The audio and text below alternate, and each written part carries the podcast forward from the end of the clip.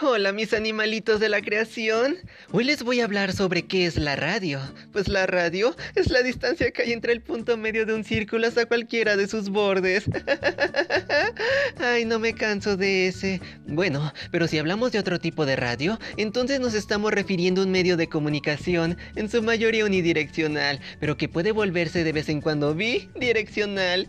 Bien, pues la radio necesita de una infraestructura tecnológica para hacer. Además es un medio inalámbrico que envía señales sonoras a distancia en forma dispersa y no menos importante, es un aparato en su mayoría económico y o accesible, pero además de su presentación habitual, la cual por cierto puedes toparte a muy buen precio, también lo puedes encontrar incluido en diversos aparatos que van desde el celular hasta una simple computadora. Bien, espero que esta información les haya sido útil. Nos vemos.